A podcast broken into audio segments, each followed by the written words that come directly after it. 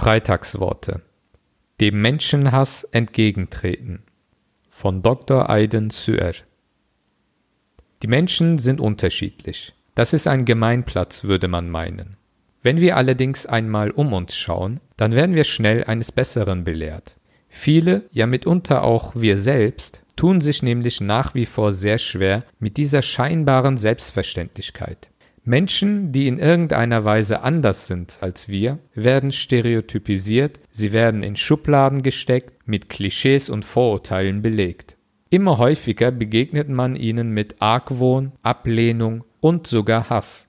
Ob Ethnie, Religion, sexuelle Orientierung oder kulturelle Herkunft. Anhand irgendeines beliebigen Merkmals werden Menschen als anders, unnormal oder fremd gebrandmarkt und daher angefeindet.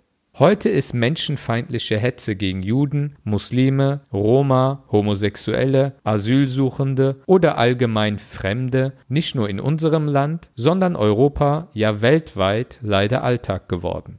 Sie begegnet uns auf der Straße ebenso wie in der politischen Öffentlichkeit und ganz massiv im Internet. Hier werden komplexe Sachverhalte stark vereinfacht und in holzschnittartige Freund-Feind-Bilder übersetzt. Objektive Tatsachen spielen nur dann eine Rolle, wenn sie das eigene Weltbild bestätigen. Ansonsten werden sie schlicht ignoriert, wenn nicht verdreht. Es sind aber nicht nur die Grenzen des Sagbaren, die sich heute verschieben. Auch der Aggressionspegel in der realen Welt steigt. Die feindselige Rhetorik des Internets entlädt sich in Form von immer mehr Übergriffen auf Menschen, die anders sind oder nicht so aussehen wie die Mehrheit in unserem Land. So gab es im Jahr 2017 etwa 1500 antisemitische Straftaten in Deutschland, mehr als 2200 Übergriffe auf Geflüchtete und ihre Unterkünfte, über 300 dokumentierte homophob oder transphob motivierte Straftaten und nach wie vor durchschnittlich jede Woche einen Angriff oder Anschlag auf eine Moschee. Als Muslime sind wir dazu angehalten, uns sowohl gegen Gewalt als auch gegen die allgemeine Verrohung der Sprache in der Öffentlichkeit zu stellen.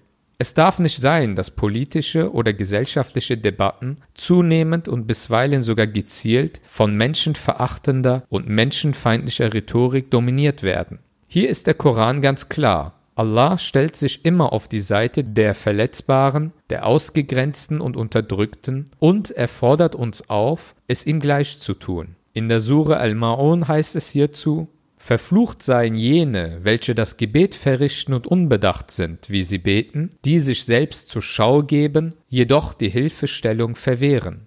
Der Koran stellt also eine direkte Verbindung her zwischen unserem Glauben und der Verpflichtung zur Solidarität mit den Schwachen, und zwar ohne Einschränkung. Die Verpflichtung gilt also vor allem auch dann, wenn die Betroffenen nicht zu uns gehören. Weder ihre Religionszugehörigkeit noch ihr ethnischer oder kultureller Hintergrund, weder ihr Geschlecht noch ihre sexuelle Orientierung sind hier ausschlaggebend, sondern allein die Tatsache, dass sie auf unseren Beistand angewiesen sind. Ähnlich wie Allah sich uns zuwendet, sollen auch wir uns den Menschen zuwenden, nicht mit Hass und Argwohn, sondern mit Güte und Verbundenheit. Jeder Mensch, so betont der Koran, trägt den Geist Gottes in sich und somit ist auch jeder und jede einzelne von uns ein mit Würde ausgestattetes Geschöpf. Denn im Koran heißt es, wir haben den Kindern Adams Würde verliehen.